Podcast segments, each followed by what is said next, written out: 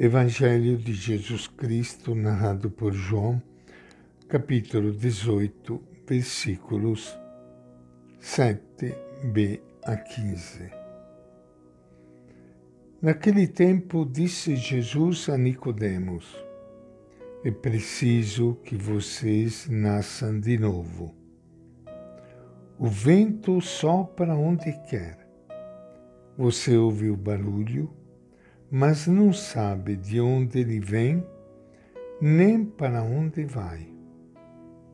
Acontece a mesma coisa com quem nasceu do Espírito. Nicodemos perguntou: Como tais coisas podem acontecer? Jesus respondeu: Você é um mestre de Israel e não entende essas coisas? Eu lhe garanto, nós falamos aquilo que sabemos e damos testemunho daquilo que vimos, mas vocês não acolhem o nosso testemunho. Se vocês não acreditam quando eu falo sobre coisas da terra, como vão acreditar quando eu lhes falar das coisas do céu?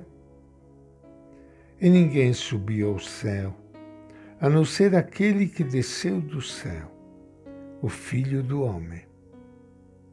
E da mesma forma que Moisés levantou a serpente no deserto, assim também é preciso que o Filho do Homem seja levantado, para que todo aquele que nele acreditar tenha a vida eterna.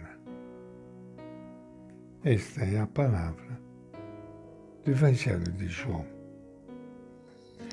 Minha saudação e meu abraço para todos vocês, irmãos e irmãs queridas, que estão participando do nosso encontro hoje com Ele, Jesus de Nazaré, que através desta conversa com Nicodemos, nos abre toda uma perspectiva de vida. A página do Evangelho que nós lemos hoje é a continuidade do Evangelho que nós lemos ontem, onde João nos apresenta todo um diálogo entre Jesus e Nicodemos. Quando Jesus insiste com Nicodemos que é preciso nascer do alto, nascer do espírito através da conversa de Jesus com Nicodemos, o evangelista nos convida a fazer uma revisão do nosso batismo. Ele relata as seguintes palavras de Jesus: O que nasceu da carne é carne, o que nasceu do espírito é espírito.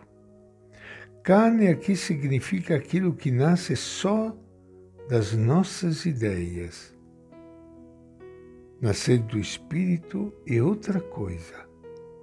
O Espírito é como o vento.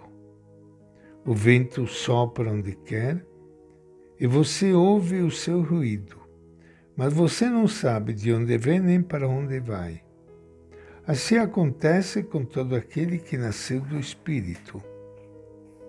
O vento tem dentro de si um rumo, uma direção nós percebemos a direção do vento, por exemplo, no vento norte ou no vento sul, mas não conhecemos nem controlamos a causa a partir da qual o vento se movimenta nesta ou naquela direção. Assim é o Espírito. Ninguém é senhor do Espírito.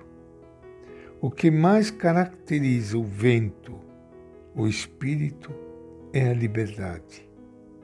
O vento, o espírito, é livre, não pode ser controlado.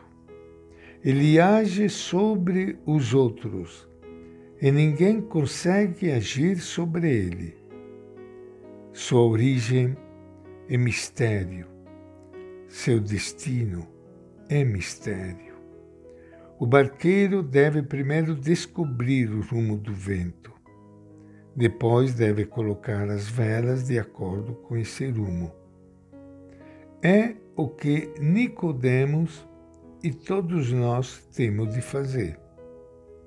Na sua resposta, Jesus nada mais faz do que resumir o que o Antigo Testamento já ensinava sobre a ação do Espírito na vida do povo de Deus e que Nicodemos, como mestre e doutor, devia saber. Nicodemos se espanta com a resposta de Jesus e se faz de ignorante e pergunta: como é que isso pode acontecer? Jesus dá o troco e diz: Você é mestre em Israel e não sabe disso?